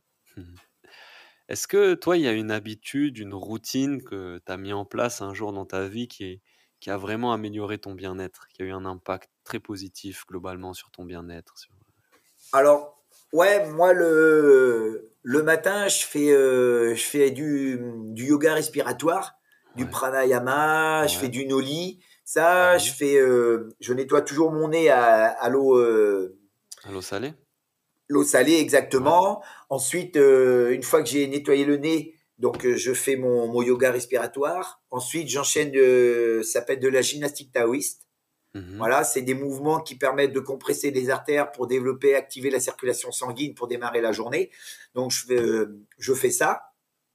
Après, ben, euh, pour essayer de penser au s'il y a des lacunes musculaires un petit peu, je fais beaucoup de, de gainage, Ouais. euh, voilà. Et après, ben, je prends mon petit déj. Mhm. Voilà, donc euh, ça varie. Là, en ce Ouais. moment, je prends des œufs brouillés, un avocat et puis un peu de bacon avec un jus d'orange et une tisane. Mhm. Bon, bah voilà. Mais le, ouais, les exercices respiratoires, donc du yoga, les pranayamas, c'est quelque chose que tu pratiques au quotidien? Ouais, ça fait plusieurs années. Ouais. Et ça, ça a vraiment amélioré ton Eh ton ben, bien-être, ça me permet de bien démarrer ma journée. Ouais. Quand je fais ça, en fait, j'ai euh, même avant le petit déjeuner, je finis ma gym Mmh taoïste, avant mon petit déj, je prends une douche froide. Ouais. Voilà, tous les matins, c'est une douche froide, voilà, depuis déjà plusieurs années. Et euh, ça me. Voilà, le prendre sa douche froide, se frictionner après avec la serviette pour réactiver la circulation, mettre ses vêtements et aller préparer mon petit déjeuner. Voilà, ma journée, elle commence bien. Ouais. C'est du temps que j'ai pris pour moi. Voilà, et, et chose que. Alors, il y a des fois où, où je le fais pas et tout, où j'ai, un moment, là, la vie fait que je cours, pam, pam. Ouais, Et ouais, quand je le sens, quand je, quand je prends pas ce temps pour moi, ouais. je m'en veux parce que bah, c'est pas top, pas dans le même, heu, Voilà. dans le même mood. Donc vraiment avoir cette routine matinale là, heu, c'est quelque chose vraiment qui qui a un impact important sur ton bien-être, Oui. respiration, mouvement, douche froide, c'est c'est un beau combo. Après, ça peut être plein d'autres choses. Hein. C'est Mmh. euh, moi, je sais, j'aime bien aussi aller marcher pieds nus dans l'herbe, dans la rosée du matin, parce que les pieds sont réceptifs au niveau de plein d'organes du corps. Mmh mh. Donc, Mmh marcher dans la rosée du matin, c'est bénéfique. Voilà, j'aime, euh, j'aime faire ça. Alors, les gens ils vont dire, mais complètement, c'est un gourou, euh, Fernandez. Non, non, euh, Non, c'est des choses qu'on a perdues, mais tout à fait. qui peut-être dans les traditions aussi orientales, heu, asiatiques sont Mais vachement plus ça fait avant, partie, mais euh, ça fait partie de l'art martial. Il y a un art martial japonais qu'on appelle le Bujitsu Ido. C'est mmh mh. l'art médical. Voilà. Et dans le judo, euh, bah moi j'ai eu cette chance-là. hein. Les profs de judo maintenant l'enseignent plus, je pense, parce que bah, ils ne le connaissent plus. Mais moi, mon prof de judo m'a appris tout ce qui est seifuku, kwatsu, c'est-à-dire c'est plein de, de petites techniques médicales, Ouais. euh, respiration revitalisante ou euh, purificatrice et de ça. Voilà, tout ça, ça fait partie du judo, mais c'est Et du judo traditionnel. Donc les gens, euh, c'est ce que je oui. disais, les gens voient compétition, mais Mmh. c'est ça la compétition, c'est tout petit. Ouais. Le, dans le reste, c'est énorme tout ce qu'il y a à apprendre. Et en plus, tout ça t'aide vachement dans la compétition. Tout ce qui est respiration, qui est Bien sûr. voilà, bien-être, équilibre, c'est hyper important. Et il y a, il y a quand je, quand je vois euh, en jiu-jitsu, il y en a, ils subissent un étranglement, ils partent en syncope. Je vois les gens lever les jambes. Mais ça me fait rire parce que ça sert à rien. Ouais. Ça sert à rien du tout. Voilà, moi, il y a des- quand des élèves prennent une syncope au club, euh, je fais juste euh, un, ce qu'on appelle un quatsu, c'est ikwatsu, et je le ranime avec mes mains. Voilà, c'est, il n'y a pas besoin de lever les jambes, ça sert à rien. Ouais. Euh, un saignement nez, pareil, j'arrête les saignements nez avec mes mains. Euh, Il y, a, il y a un point derrière, un point d'acupuncture, tout, qui est juste à l'occiput. Il y a une façon de le travailler, de le masser, ça arrête le saignement de nez tout de suite. Voilà, tout ça, c'est de la médecine du judo Ouais. qu'on apprend. euh, voilà, Ah les non, coups dans les c'est génial. testicules, pareil. Il y a des points euh, sur la, sous la voûte panthère, il y a un point qui touche, ou juste en bas, au niveau des lombaires, tu mets un petit coup de pied au niveau de la base lombaire. Ça enlève directement le, la douleur aux testicules. Donc, c'est Mmh. des, des choses. Voilà, c'est. Voilà, Ouais, que moi, mes maîtres en judo m'ont appris, et j'ai cette connaissance. Mmh. Et c'est pour ça que je dis que la compétition, il n'y a pas que ça. Ouais. Et tout ça, c'est vrai que ça s'est vachement perdu, alors que c'est super utile, même dans une optique de performance, de Bien tout sûr, ce tout cet aspect-là un peu thérapeutique, bien-être, équilibre, même la méditation, hein. Les les samouraïs, c'était des des bien zen, sûr, donc méditer. ils hein. ils passaient leur temps aussi à méditer et Moi, je me suis ouais, mis à la pêche. Tu vois, c'est une ouais, forme de méditation, mais, ouais, ouais. Mh. mais c'est bien. Tu es en communication avec la nature. Et Mmh. voilà. Donc là, je me suis mis à la pêche il n'y a pas longtemps, hein, il y a, il y a deux mois, je crois. Mmh. Ouais, J'ai acheté Même tout mon matos. même les exercices de respiration, c'est très méditatif aussi. Quand on les fait, on est concentré, on est en pleine conscience, on est voilà, on est présent à ce qu'on fait. Donc c'est hyper important d'avoir des routines comme ça aussi pour, heu, pour, heu, alimenter son bien-être, son équilibre personnel. Très Ouais. important. Ouais, ouais. Est-ce hem, quel est le livre qui a eu le plus d'impact sur ta vie dernièrement? L'esprit du judo. Le pas le magazine? Le Non, le pas le magazine. C'est un Ouais? livre qui a été écrit par Jean-Lucien Jazarin Ouais, et qui m'a été offert par mon père. ouais. Donc, euh, c'est un vieux livre. hein. C'est Mmh c'est l'esprit du judo. Et on comprend tout dans ce livre. On comprend euh, ce qu'est l'art martial. Donc, euh, moi, j'ai dû le lire plusieurs fois quand même. Ouais, ouais, bien Parce sûr. que j'ai pas tout compris au début. hein. C'est assez, Ouais. il y a des moments où c'est compliqué et c'est assez philosophique aussi. Mais c'est ce, ce judo, ce jitsu, ce- cette pratique qui me plaît. Voilà. Donc, le, pour répondre à ta question, c'est L'esprit du judo de Jean-Lucien Jazarin. Super, c'est noté. je suis en train de fabriquer une petite playlist méditation. Donc, à chaque fois, je demande aux invités s'il y a une musique qu'ils aimeraient partager, qu'ils écoutent peut-être à l'entraînement ou en compétition, qui les motive ou qui les met dans un bon mood. Est-ce que tu aurais une chanson, une musique à nous recommander? Euh, Alors moi, mes musiques préférées? Ouais, ta, ta musique, toi, je sais pas, qui, quand tu penses à Jiu-Jitsu brésilien, MMA, tu as, une musique qui te vient en tête, que tu aimes bien écouter? Euh, bah, En ce moment, j'aime bien. Euh... Mince, comment ça s'appelle? Extra Lesson d'Alcaline. Ok je mets ça et j'aime bien un chanteur brésilien, MC Lippi. Je trouve euh, quand je m'entraîne en ouais. jiu j'aime bien mettre ça. Ok, MC Lippi, cool. Ouais. Énorme, énorme. yeah, ben écoute, Emmanuel, on va arriver euh, à la fin du podcast. C'était vraiment euh, un plaisir hyper inspirant, hyper passionnant de, de, revenir sur ton parcours, sur ta vision un peu, ton approche aussi, qui est au carrefour entre l'ancienne génération et la nouvelle, avec tout l'accompagnement aujourd'hui, le dévouement que tu as pour l'entraînement et tout ça. donc on peut te retrouver, en tout cas te soutenir au MMA GP bientôt. Je crois que c'est le 17 juin, c'est ça, à Bordeaux? C'est ça, à l'Arkea. Yes. Et ensuite, si on veut te suivre, peut-être s'intéresser aux différentes académies Pythagore et tout ça, on peut retrouver tout ça sur Instagram, Internet? Oui, sur il y a un site internet, donc c'est pythagorebordeaux.com. Il y a mmh aussi sur Instagram, Académie Pythagore ou Emmanuel Fernandez sur Instagram. Sur Instagram aussi, il y a, vous pouvez aller sur BJJ Camp France. Ouais. Euh, depuis 15 ans, j'organise un summer camp euh, tous les étés. Le prochain, c'est le 7, 8, 9 euh, juillet à Saint-Palais-sur-Mer. Donc, c'est un, un surf euh, BJJ Camp. Mm-hmm. Avec euh, yoga, avec une, une ceinture noire de jujitsu qui fait le yoga, Clara Dufaux. Ouais que j'ai reçu dans le podcast, on l'a ça. Ah ben voilà. Et ben sur B, alors ben si vous voulez des infos, vous allez sur BJJ en France. Euh, il y a un lien, vous pouvez télécharger le, enfin, remplir le, dossier d'inscription. L'année dernière, on devait être 90, je crois, sur le stage. Donc, c'était un super stage. Là, cette année, je pense que je vais bloquer à 100 personnes parce que après, ça va faire trop. Ouais. Et bah, c'est un stage, un stage d'été. Hein. Donc, euh, il y a quand même pas mal de comment. On fait deux heures de sparring par jour. Il y a la technique, le yoga, la partie surf. Et le mercredi soir, c'est toujours le barbecue traditionnel, le côté mmh. convivial euh, du stage, euh, voilà. Super. Je mettrai les infos aussi si jamais il y en a qui sont intéressés. Euh, Super, merci beaucoup. Est-ce que pour finir, tu aurais un invité à me recommander avec qui je pourrais parler? Arts martiaux, mental, tout ça, tout ce qu'on a abordé un peu aujourd'hui. alors je sais pas, peut-être que c'est pas qui t'a eu. Je mmh. pense quelqu'un qui peut avoir une grosse expérience aussi. je pense à un ami, Anthony Réa. Ok. Tu connais? Non, non, j'ai pas. Tu connais pas Anthony Rea? Non. Eh ben, c'est quand même quelqu'un qui est. Ben, c'est un des pionniers du MMA en France. Hein. Ouais. C'est. C'est un sacré bonhomme. Qui a... Il a affronté Anderson Silva, il a mm. battu Cyborg, euh, et il a 46 ans, et il combat encore euh, là bientôt. Top.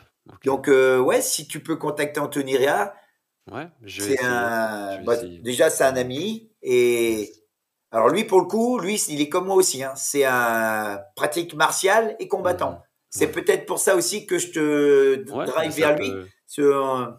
Voilà. Super. Avec un parcours de vie différent du mien.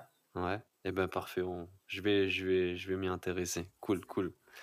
Euh, mais je suis obligé de te remercier encore, Emmanuel. Merci pour cet échange, ce partage. Euh, toutes ces, toutes ces expériences-là et ces histoires passionnantes que tu nous as partagées. Je te souhaite une bonne continuation, beaucoup de réussite là dans tous tes projets futurs. Et je remercie aussi tous ceux qui auront écouté le podcast jusqu'au bout. Et ben, je te dis à la prochaine. Eh ben, merci beaucoup pour l'invitation. Merci à tous ceux bah, qui m'ont écouté. Et voilà, j'espère que ça peut faire réfléchir des gens. Euh, je t'en prie. Allez, salut à la prochaine. Ciao tout le monde. Bye. Ciao.